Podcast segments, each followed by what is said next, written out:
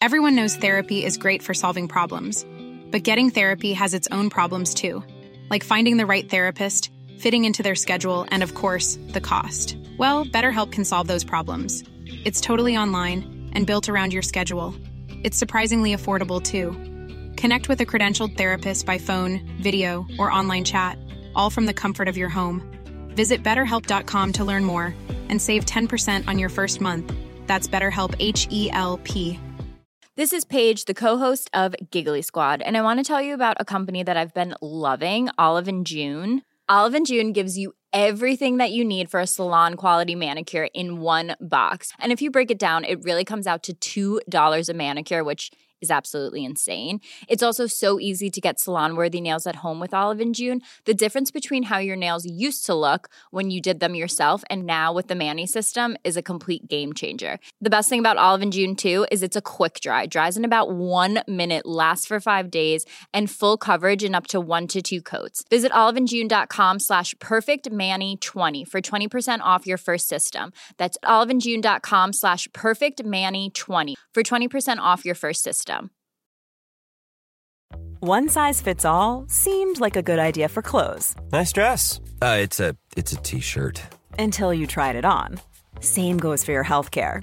That's why United Healthcare offers a variety of flexible, budget friendly coverage for medical, vision, dental, and more. So, whether you're between jobs, coming off a parent's plan, or even missed open enrollment, you can find the plan that fits you best. Find out more about United Healthcare coverage at uh1.com. That's uh1.com.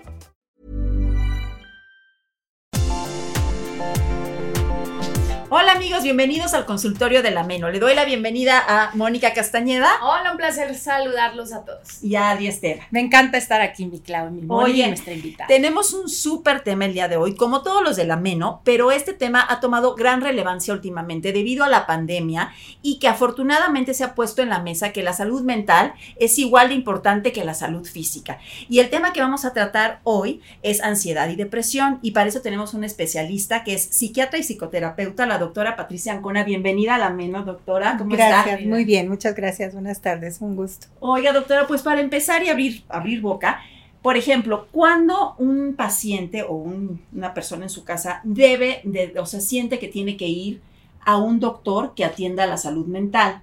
¿Y qué tipo de doctores hay? Hay psicólogos, psicoterapeutas y psiquiatras. ¿Cuál es la diferencia? Y cuando uno, cuando está en su casa, así, ¿qué, qué es lo que siente que dice, ¿con qué doctor voy? Bueno, pues lo que pasa regularmente es que las personas comienzan a sentirse tristes, comienzan a sentirse cansados, con flojera, a sentir como que ya no disfrutan de la vida como lo hacían antes. Y entonces comienzan a buscar ayuda eh, primero de manera psicológica y, muchas veces acuden al psicólogo, que es una primera instancia muy buena. El psicólogo es un especialista en salud mental que se dedica a eso, al aspecto psicológico de la salud mental. Y no todos los psicólogos pueden dar psicoterapia, pero sí abordar los problemas psicológicos. Existen los psicoterapeutas que pueden ser desde un médico psiquiatra, un psicólogo o hay algunas otras áreas en las que también adquieren la especialidad en psicoterapia, que es una especialidad, ¿no? Ellos se dedican ya a algunas psicoterapias que para estos tiempos ya hay muchísimas. Muchísimas. Actualmente yo creo que de las más comentadas y las más utilizadas por los buenos resultados es la terapia cognitivo-conductual, ¿no? Se utiliza para muchos casos, no solo para la ansiedad y la depresión. Y bueno, el médico psiquiatra que tiene formación como médico hace la especialidad en psiquiatría y a partir de ahí puede hacer una alta especialidad en otras áreas, incluyendo la psicoterapia. Ok. Muchas veces se piensa que para llegar al psiquiatra ya se tiene que estar en un estado de gravedad increíble. Sí. Y no es así. Oye, así como antes eh, decían incluso de, de- de ir a terapia, ¿no? Pues que estás loco. Bueno, y psiquiatra, ¿qué te digo? Ya perdiste la razón. Y pues no, como dice, pues no, no, no tiene uno que estar ni loco ni ya en, en- en excesos o tirado en el piso para acudir a un psiquiatra o a un psicoterapeuta. Yo creo que cada vez es más frecuente Sí. escuchar que la gente va con el psiquiatra. Y eso es bueno. ¿no? Que ya está en la canasta básica, Sí, claro, dicen, ¿no? Sí, la can- de los es. gastos básicos que vas a tener. ¿no? Desde nuestro gobierno también se ha dado a la tarea de informar más a la gente acerca de esto. Ok.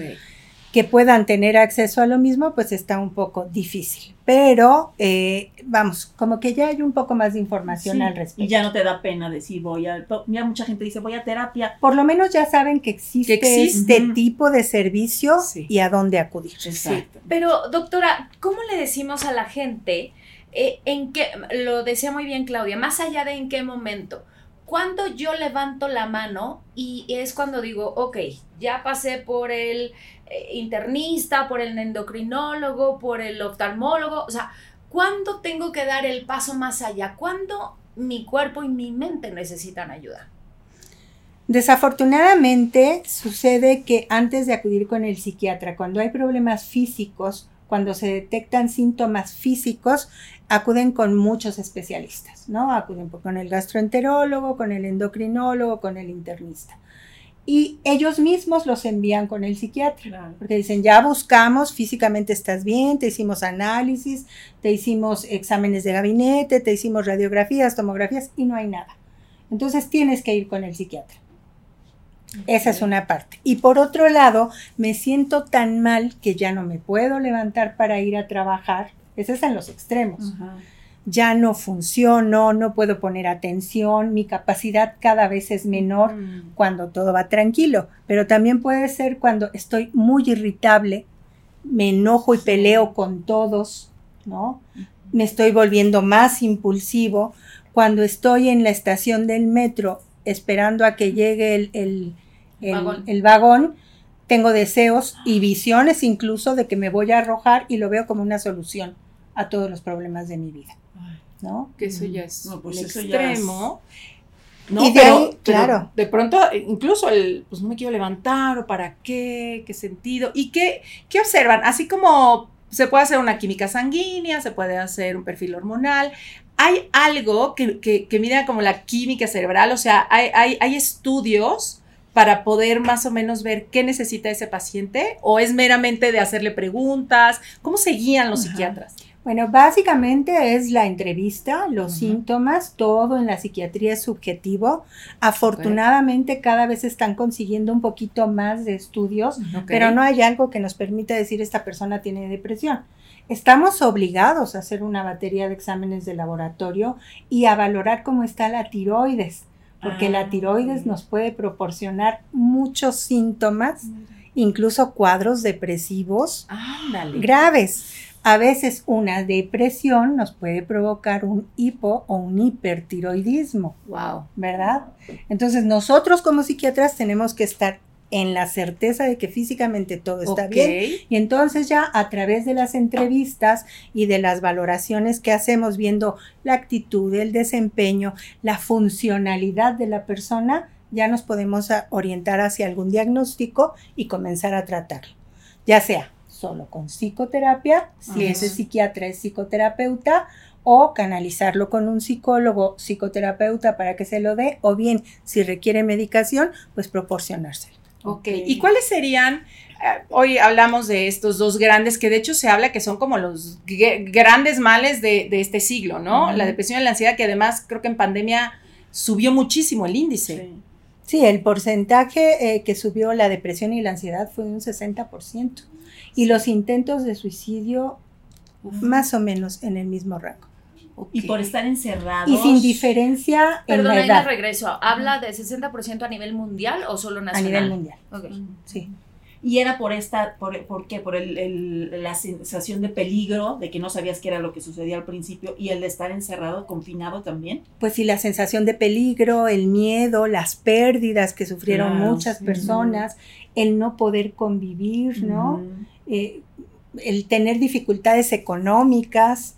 Y El- obviamente afectó, bueno, yo digo, a mucha gente de edad, no sé, más grande, pero a los niños, por ejemplo, que se quedaron, los jóvenes que se quedaron, que es cuando es una época más social. Claro. O sea, ha habido, o sea, la tendencia es más de jóvenes o también de adultos. este, No hay al- un rango específico en edades, en cuanto a edades, pero sí hay como que en las etapas críticas de la vida es donde más se observa, ¿no? Adolescencia y adulto mayor. ¿Y mujeres y hombres hay diferencia? ¿Que sufren más o es, o es parejo? Yo creo que ya no. Sí llegó a haber un momento en el que la mujer tenía más Más. cuadros depresivos, pero en este momento ya no. ¿Qué tanto hab- hemos hablado de hormonas? ¿Qué tanto en el periodo de la menopausia se pueden disparar cualquiera de estas dos eh, sintomatologías? Es sumamente frecuente que un descontrol hormonal que se tiene cuando hay eh, falta de algunas hormonas, el inicio de la menopausia, tengamos síntomas sobre todo de tipo depresivo y ansiosos. Es muy frecuente. Ok.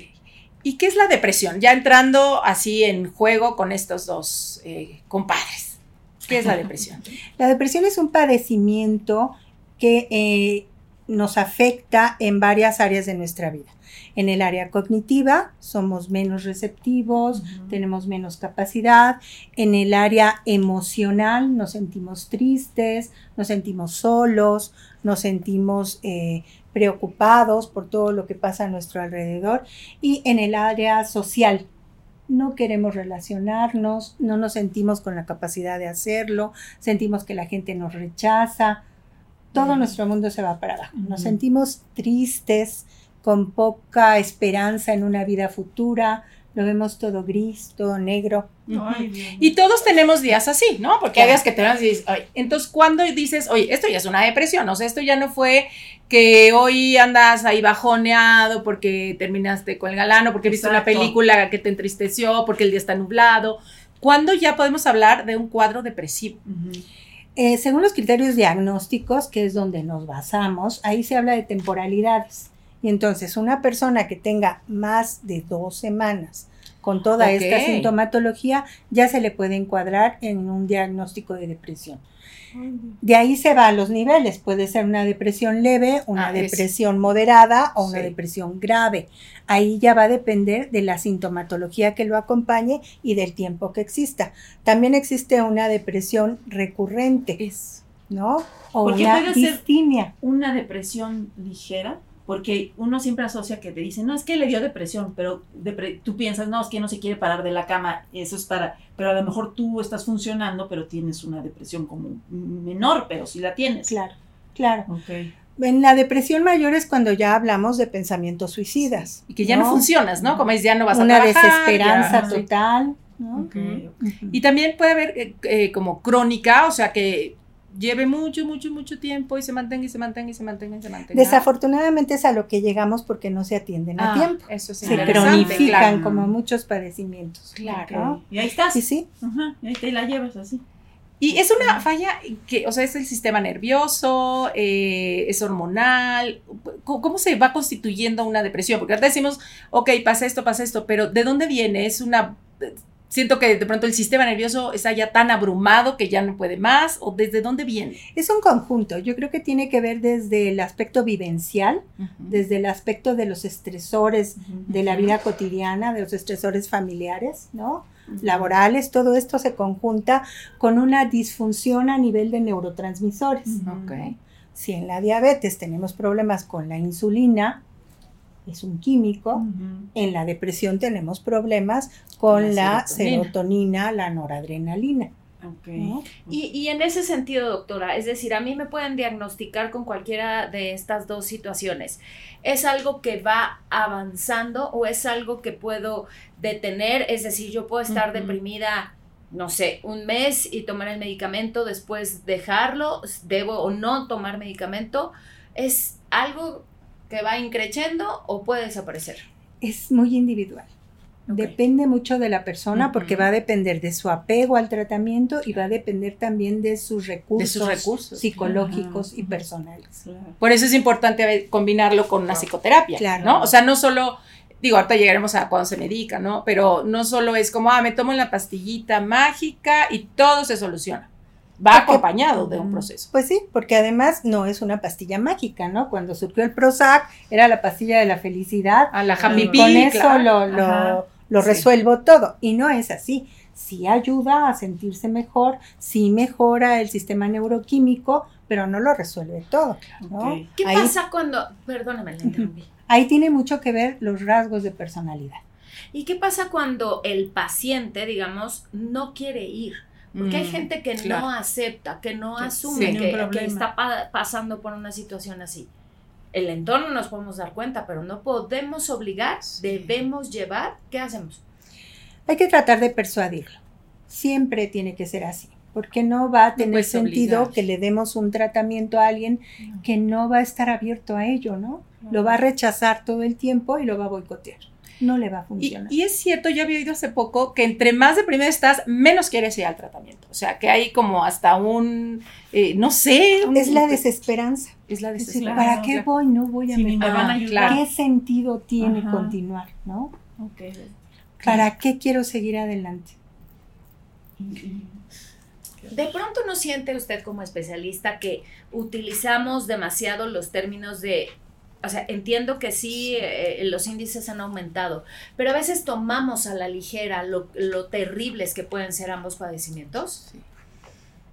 Sí, yo creo que sí, se toman a la ligera en muchos casos, pero en otros también se sobrevaloran. Sí. Ok. También siento que últimamente, por este auge de, de los problemas que dicen la salud mental, ya cualquier. Todo mundo. hay poca tolerancia, entonces ya el niño se. Yo digo, hay unas cosas que se llaman los squishies que ahora usan los niños para la ansiedad. Y Sí. tú dices, bueno, yo de niño ni pensaba en eso. Exacto. ¿Cómo pueden tener ansiedad Sí. edad o depresión? O sea, no lo entiendes. También siento que hay como un poco tendencia a tenerlos aquí porque ahora son muy delicados los niños. Sí, Con son los niños jóvenes, ¿no? de Entonces, cristal, ¿no? son de pero, cristal. pero además de eso, los estilos de vida son diferentes, Claro. ¿no? Los niños podían jugar al aire Ay, libre, sí. o sea, hacer muchas cosas que ahora no No, pueden. están con la tableta. Es decir, socialmente la depresión y la, eh, la depresión y la ansiedad también van de la mano con lo que ocurre a nivel eh, hogar, a nivel eh, educación, Sí. a nivel social, en, un, en cualquier entorno. Sí, claro, sí, Sí. por supuesto. Sí. Pero puede ser también un, un desbalance, que ya traes un desbalance químico. ¿Puede, Claro. puede, puede ser hereditaria la, la depresión? Sí, claro. Sí. Sí, Ok. sí, sí, sí. Hay- no hay un porcentaje exacto en cuanto a qué tan hereditario puede ser, pero si existen familiares con depresión en la familia, el riesgo es mayor. Ok. ¿Y la ansiedad? ¿Cuál Sí, sería la diferencia no. con la ansiedad? Bueno, la ansiedad también tiene que ver con los neurotransmisores a nivel neuroquímico y son los mismos neurotransmisores, ¿no? Son la sertralina, la serotonina, los transmisores GABAérgicos, ¿verdad? Todos son los mismos. Ok. Entonces, los síntomas sí son diferentes, ¿no? ¿Qué, se- ¿Qué pasa con una ansiedad? Con un trastorno de ansiedad generalizada, que es algo así, general, ¿no? Nos sentimos preocupados, inquietos, nerviosos, a lo mejor tenemos temblorcitos, ¿no? Como ansiedad, como, ¿no? O Sí. querer salir corriendo de tu casa, ¿no puede ser eso? Ahí ya vamos empezando con un, niveles un poquito más Ok. altos de ansiedad, ¿no? No podemos estar tranquilos en un lugar, estamos Mm. preocupados si alguien no ha llamado a tiempo, ¿No? Ok. Ok. todo eso puede ser en un nivel de ansiedad leve. Tolerable. Leve. Igual, cuando ya empieza a hacer algo que ti, ti, ti, ti, ti, yo creo que ya te estás. Cuando pasando. comenzamos a tener problemas gástricos, comenzamos con náuseas, comenzamos con vómito, Las Comenzamos contracturas del también cuello las contracturas ver, ¿no? del cuello. También eh, la sensación de no poder deglutir, o la sensación de ahogo, o la sensación de falta de aire. Que ahí sería ya más o menos un ataque de ansiedad o un ataque de pánico. Ahí ya puede ser una crisis de ansiedad o una crisis de pánico. Porque hay gente que llega a urgencias sintiendo Sí. que se va a morir y Sí. tiene y, y le está Hey, I'm Ryan Reynolds. At Mint Mobile, we like to do the opposite of what Big Wireless does. They charge you a lot, we charge you a little. So naturally, when they announced they'd be raising their prices due to inflation, we decided to deflate our prices due to not hating you. That's right. We're cutting the price of Mint Unlimited from $30 a month to just $15 a month. Give it a try at mintmobile.com slash switch. $45 upfront for three months plus taxes and fees. Promo rate for new customers for limited time. Unlimited more than 40 gigabytes per month. Slows. Full terms at mintmobile.com. Everyone knows therapy is great for solving problems, but getting therapy has its own problems too, like finding the right therapist, fitting into their schedule, and of course, the cost. Well, BetterHelp can solve those problems. It's totally online and built around your schedule. It's surprisingly affordable too. Connect with a credentialed therapist by phone, video, or online chat, all from the comfort of your home. Visit betterhelp.com to learn more and save 10% on your first month. That's BetterHelp, H E L P. un infarto y resulta que es una crisis de ansiedad. Esos son los síntomas físicos, pero los síntomas mentales son esos. La gente está convencida de que se puede morir, de que está enfermo de algo morir. muy grave o de que a lo mejor a mi familiar le va a ocurrir algo muy grave. Ahorita a lo mejor se va a caer el techo, aunque no haya ninguna eh, Peligro. fundamento para ello, ¿no? Y una rumiación Se también, tienen ¿no? pensamientos catastróficos. Eso es lo constante Sí. en la ansiedad. Sí, una rumiación constante. Constante. ¿no? Que no para. Yo digo, pacientes que de pronto tengo y me dicen, es que no para. O sea, no hay forma de pararlo eh, y uno te lleva al otro, otro te lleva al otro, otro te... hasta que acaban agotados. Y todo el tiempo están sobrepensando Sí. todo. Sí, Antes ese de es actuar, otro síntoma. piensan y piensan y piensan y piensan. Y sí, hay un desgaste físico, ¿no? Claro, claro. Y para la ansiedad, eh, pues, ¿qué, qué- qué se, qué- qué- qué se recomienda? O sea, ¿también hay una medicación o cambios en estilo de vida? Eh, ¿qué, qué, qué se puede hacer cuando hay...? Respirar, te dicen, ¿no? Cuando te dan una te dicen que Es que respires. eso está muy fácil, pero si Pero es que no sientes se- Que ya no puedes, momento ya no va a puedes alcanzar. No, no, no. O sea, así ahorita es muy fácil, pero cuando Claro. lo estás viviendo te lleva y ahí- Claro. Es muy complicado porque además sienten que se están ahogando, ¿no? necesitan Ay. ayuda en ese momento. Entonces, ¿qué se recomienda? Si acudir a un servicio de urgencias, seguramente ahí van a detectar qué está pasando y lo van a canalizar. a O sea, sí, no de- decir, Si ahí es va- ansiedad. O sea, si sientes que te está posiblemente, doctor. Sí, claro, porque a lo mejor es cierto, ¿no? A lo mejor si no puede deglutir o a lo mejor está sintiendo, esa es otra cosa muy importante, se sienten palpitaciones, se sienten taquicardia, se sienten piquetitos en el pecho que pueden ser ocasionados por la ansiedad. Pero hay que descartar que no le vaya a estar dando un infarto, ¿no? Claro. Claro, porque Claro. Y podría ser, se, se determina como una enfermedad o son eh, eh, desórdenes, ¿cómo? ¿Qué es la? Son, Son enfermedades, Sí, están son enfermedades. clasificados Sí, como. ¿Y las puedes tener sí. al mismo tiempo? ¿La ansiedad y la depresión? Lo más común es que Es que están coexistan. las dos. Sí. En diferentes periodos. Sí. Y entonces ya que estamos estacionados ahí, cuando eh, se determina que un paciente empiece a ingerir ya sea ansiolíticos o depres- antidepresivos. Una vez que haya sido valorado por un especialista, Que es el psiquiatra. que determinar, sí. Solo el psiquiatra debe de indicarlos. Es muy frecuente también que vayan con el médico general. Sí. con el internista, con el cardiólogo y les indican los medicamentos. Sí tienen un conocimiento acerca de ellos, pero desde su especialidad, no desde el área de la psiquiatría. Porque si bien es cierto que tenemos un arsenal de antidepresivos bastante grande ya. Sí. no todos funcionan de la misma manera, aunque sean de la misma familia, ¿verdad? Sí, claro. ¿Te puedes volver adicto a un, anti- a un ansiolítico, a un antidepresivo? No, los Ah, antidepresivos no ocasionan ningún tipo de ansiedad, de, de ansiedad, adicción. de Ay, adicción. yo los pensaba que sí. antidepresivos no. Ajá. Los antidepresivos se tienen que tomar por un periodo prolongado de tiempo. Habitualmente es un tiempo mínimo de seis meses. Seis meses, un año. Y a partir de ahí se valorará si se continúa o no, pero puede prolongarse por mm, tiempos mucho mayores. Y Sí. puede, como decía Mónica hace rato, como decir, ok, tengo un buen tratamiento, me apego al tratamiento y claro, igual hago psicoterapia o cambio estilo de vida. O sea, puede terminar, o sea, puedes decir, ya, ya, ya pasó, o sea, ya estoy como curada de la depresión. sí pero no se- existen casos en los Ok. Por supuesto, No se pueden quitar de golpe, ¿verdad, doctora? No. tienen que hacer paulatinamente, ¿no? Y una vez más, dado de alta, digamos, Exacto. de médico. alta. Así es. Sí. Ok. así es. Sí. Y con los ansiolíticos, Ansiolíticos. ahí sí podemos tener un problema de adicciones. Por eso hay que ser muy cautelosos al momento de indicarlos. Y estos son los que se prescriben con mayor facilidad por todas las especialidades. Ajá. ¿El Lexotan qué es? Es un, eh, un ansiolítico. Ah. El Exotan, el Clonazepam. Ok, ok. No les quiero decir muchos nombres, sí, sí, sí, sí, pero sí. todos Y, muchos se venden sin receta, ¿o no? O, ansiolítico no. La norma indica que Que no, no. Ok. y de hecho nos piden una serie de requisitos para al momento de expedir la receta, pero pues ¿Y cuál es la diferencia entre ellos, independientemente de lo que provocan? ¿Qué es un antidepresivo y qué es un ansiolítico? los antidepresivos que actualmente se manejan más por sus menores efectos secundarios son los inhib- inhibidores selectivos de la recaptura de serotonina. Esos se van directo al neurotransmisor a trabajar ahí, ¿no? Entonces lo que hace es ayudar a que esa serotonina tenga los niveles Mm, necesarios para que no haya los síntomas depresivos.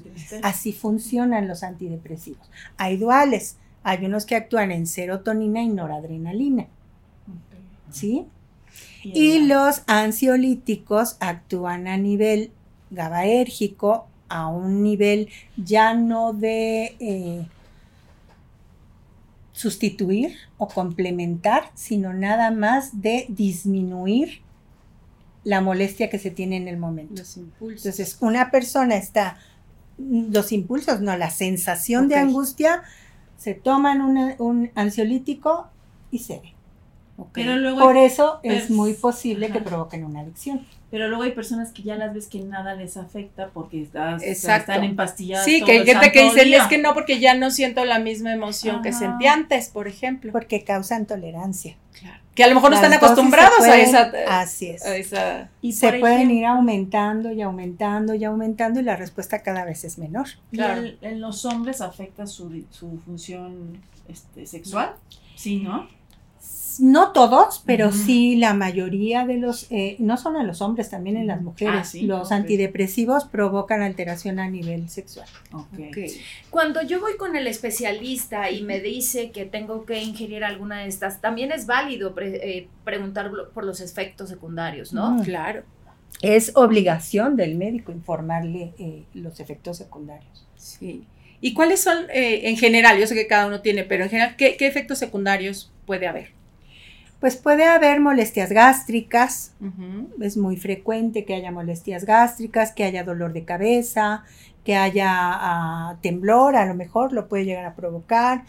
eh, mm, en algunos casos taquicardia, disfunción sexual.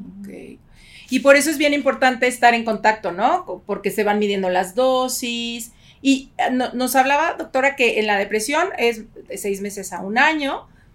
Los ansiolíticos tienen también, imagino que un periodo de tiempo, ¿no? O sea, En no se pueden menor, tomar. Sí, en Es la menor. actualidad se esperaría que no más de dos semanas. Exacto. ¿No más de dos semanas Sí, el ansiolítico? Sí. Porque además existen otros medicamentos Ujú. con efecto ansiolítico y que no pueden causar adicción. Pero, ¿y cuál sería la diferencia? ¿Por qué no mandar desde el principio uno de esos, por? Porque estamos en crisis y estamos Ah, iniciando, necesitamos mejorar pronto. Y puede ser que no te manden toda la pastilla, porque a mí me Sí, mandaron, me sí, mandaron sí. un cuartito y Se dos con semanas dosis y se y ya. Así es. Ujú. Así es. Ok, entonces el ansiolítico, y después podría, se podría seguir con algo que te ayuda como... Sí, con otro medicamento que no te va a causar una adicción, pero sí te ayuda a nivelar esos niveles de ansiedad que ya están controlados. Y sí puede cambiar la calidad de vida de una persona eh, que vive con muchas crisis, eh, teniendo un buen tratamiento. O Por sea, supuesto que sí, sí, sí. Sí. Es, es increíble de verdad ver Mm. cómo llega la gente diciendo es que ya tengo ganas de salir, me voy de viaje. Sí. ¿no? Ajá. Ya no tengo miedo de ir a la tienda, porque eso pasa con la ansiedad. ¿no? Sí. Ya puedo comer, ya salgo con mis amigos, ya duermo. Ay. Es increíble, ¿verdad? Lo que puede provocar, pues, estas, eh, pues, que son desequilibrios en la, en la Sí, es un del equilibrio neuroquímico. Sí, que, que a, a mí, que confieso, algo que, que- que yo siempre decía, es que yo no quiero tomar algo porque no quiero que algo externo tenga tanto control sobre mi forma de ser. ¿Qué, qué- qué me contestaría? Esa es una idea muy, muy, Por eso, muy, ¿qué me muy, contestaría? muy expandida. Pues es que yo siempre les pongo el ejemplo de la hipertensión, de la diabetes, ¿no? Si yo me siento, o incluso de una colitis, si yo me siento mal, me inflamo, me, me duele el estómago, no tengo ganas de hacer algo por esa molestia, me tomo algo Claro. y mejoro. Si me siento mal de mis emociones, ¿por qué no tomarlo? Somos un todo, ¿no? De Somos hecho, la mente, colitis cuerpo. es nerviosa, te dicen, tienes colitis En nerviosa. muchos casos es nervioso. Tendríamos que tener, doctora, una mayor, no solo tolerancia, sino una mayor mm, conciencia y preparación médica de, así como vamos a otros doctores, ir al psicoterapeuta, al psicoanalista o al psiquiatra. ¿Nos hace tabús. falta eso? Claro, sí, mucha, mucha educación para la salud mental. Sí. Hace mucha falta. Sí. Romper esos tabús. No, los psiquiatras no atendemos locos, atendemos personas enfermas, atendemos personas eh, con disregulaciones emocionales, ¿no? Con problemas químicos, cerebrales. Y por ejemplo, el alcohol, eh, ese tipo, te puede detonar depresión, mm, el ser, el abusar del alcohol un poco. Ahí es como quién puso el huevo, quién fue primero, el huevo o la gallina. A veces resulta que hay depresión y beben Ajá, para, Claro. para mitigar. Y a veces resulta que están, eh, eh, que son alcohólicos Ajá. y se deprimen, ¿no? Porque hay un mal funcionamiento químico Claro. en las personas que son adictos al alcohol. ¿no? Pero la importancia de ponerlo so- sobre la mesa, porque si alguien habla, al- al- ¿no? Eh, te reportas en tu trabajo y dices, es que, ¿sabes qué? No sé, a lo mejor tengo una colitis espantosa, no sé qué, y mire, el médico ya me dijo, ah, ok. Pero si hablas y dices, híjole, tengo un cuadro depresivo, a lo mejor va a decir, ay, Se está haciendo. No, no, espérame, ¿No? pero ya hay regulación. Sí, o ya, sea, ya empezó la regulación a Qué nivel, bueno que ya, a nivel ¿no? federal, a nivel local, porque justamente Sí. eh, los índices han crecido y, y los especialistas ya levantaron la mano, ¿no? Son incapacitantes. Claro. Sí, sí, ¿no? pero antes todas, pero sí. sí hay momentos en los que Ajá. una ansiedad o una crisis eh, ansiosa, una crisis de pánico es incapacitante. Una depresión también. Y en muchas ocasiones requieren un tratamiento intrahospitalario. Y, y eso me lleva a pensar, ¿qué hago yo eh, como familiar, compañero, lo que sea, cuando detecto que hay una persona en mi entorno que empieza a vivir uno de estos cuadros de ansiedad o de depresión? Más allá de convencerlo, disuadirlo, en un ataque de ansiedad, eh, cuando físicamente ya hay una sintomatología, ¿cómo ayudo? Bueno, yo creo que lo principal es tratar de hacerlo sentirse seguro, que está acompañado y que no va a ocurrir nada. Que si la situación eh, trasciende, si escala, está acompañado y que van a acudir al lugar indicado. En muchas ocasiones se comienza así a caminar, eso se sugiere, se sugiere caminar acompañado, respirar, Moverse, ¿no? tratar de respirar. Cuando la crisis es muy fuerte, a veces hasta se recomienda correr, Sí, sí, sí. ¿verdad? Sí. Se valen, lo hemos visto en algunas cuestiones histriónicas, ¿no? Y, ¿Se valen las cachetadas o no se valen las cachetadas? No, no, bueno, yo na- nada más pregunto, porque sí, sí en algunos momentos hemos visto en muchos episodios que, tranquilo, o sea, eso ayuda a que la persona como que Bueno, el rebobine a su centro, Sí, sí puede ayudar, pero mejor no. pero lo ideal es que no. Un baño Hay de agua fría. De una forma, no un baño de agua fría tampoco. Es una agresión. En hielo, sí. No, no, no, O es sea, agüita así, pum, ¿tampoco? No, no, hay que hacerlo sentir acompañado Ok. y Ajá. apoyado. Como Es lo igual darle la mano, vamos Sí, a caminar, este, el, el cálmate de lo peor que puedes hacer, ¿no? Un buen abrazo. Échale ganas. Echa, échale ya ganas. tranquilo, échale ganas, tranquilo. Échale ganas, Hijo, es lo- yo que de lo peor, ¿no? es terrible, porque Es llegan y dicen, es que vivo echándole ganas, si no, Sí. no estaría aquí. Claro, Sí, ¿no? claro. Sí, Y también pueden ser detonantes de tu niñez, de tu infancia, ¿no? Mucha Y gente entonces que- los hacen pensar que Claro. son insuficientes. Por más que yo Totalmente. haga, totalmente. no lo entienden. Y la edad tiene que ver, doctora. O sea, cuando uno es más maduro, bueno, más grande, piensas más, ¿no? Como que cuando estás joven, pues, ¡ay, ahí vas! Y empie yo no sé si es por también la etapa de la menopausia, pero te haces más consciente de muchas cosas y piensas más en cosas que a lo mejor antes decías, pues no, yo no, ni cuenta me daba de esto. Sí, yo creo que es parte también de la misma edad. No solo, eh, eh, el- hablábamos, ¿no? Los extremos de la vida. Ujú. Cuando uno comienza a acercarse a, a una edad mayor, comienza a darse cuenta de que sus capacidades van disminuyendo. Capacidades físicas, intelectuales, sociales, todo va disminuyendo. Y eso lo comienza a uno a hacerse sentir triste. ¿no? Comienza a sentirse melancólico, porque antes sí podía hacer esto. O yo en mis tiempos hacía lo otro, ¿no? Y más allá de la emoción, porque hablaba usted de que eh, las emociones se van a la depresión o a, las- a la ansiedad, a los excesos y demás, pero ¿qué pasa con esos que parecen de corazón de piedra, ¿no? Que son in- Claro. i- inmutables, es, es decir, también hay cuestiones de salud mental relacionadas con, con una apariencia Que no siente Que no nada. le afecta ¿no? nada. que- Sí, como que van por la vida como si fueran la pared. Que antes era mucho Eso el hombre. también, eso también tiene que ver con depresión y ansiedad, o eso ya me fui a otro lado. Pues yo creo que es un poco difícil determinarlo, ¿no? Es, es Ujú. difícil determinar si alguna de esas personas puede estar deprimida o no. Ahí tendríamos que hablar de eh, personalidades. Ok, me gusta Y, eso. y, doctora, y, bueno, y el consejo ese de llora, grita, pégale un sillón, ¿eso sirve? No. Sí, hay ocasiones en las que sí sirve, ¿por Ajá, qué no? ok. Se vale llorar, es nuestra manera que tenemos de expresar las emociones, Ujú, ¿no? sí. Llora todo lo que tengas que llorar hoy y mañana Ujú. continúas haciendo tu vida, ¿no? Ok. Sí, hasta sientes un alivio cuando lloras. Estás como- enojado Sí. y Ah, desesperado, pues pégale. Ajá. Claro, porque no moviliza. pasa nada. Pero ¿cuántas familias no? Aquí el que se enoja pierde. O aquí nadie llora. Primero resolvemos y no llora cuando me muera. Y también como vamos reprimiendo esta, Claro. esta regulación natural que tiene nuestro ser de, oye, pues estoy triste, lloro. Y hay gente que veas, no puede llorar. Así es. Está Así tapada. ¿Sí?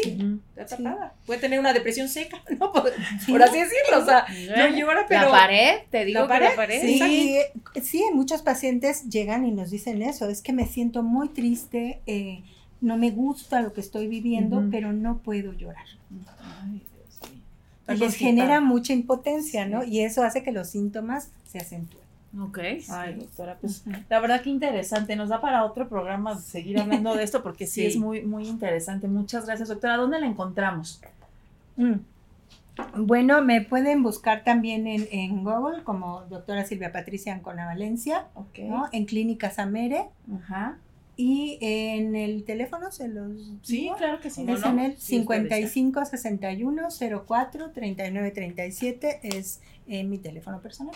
Y les recuerdo que nosotros estamos en todas las plataformas de podcast. No solo nos pueden ver, sino también escuchar. Ay, muchas gracias por su presencia, gracias a todas y nos vemos en otro capítulo de La Men. Gracias.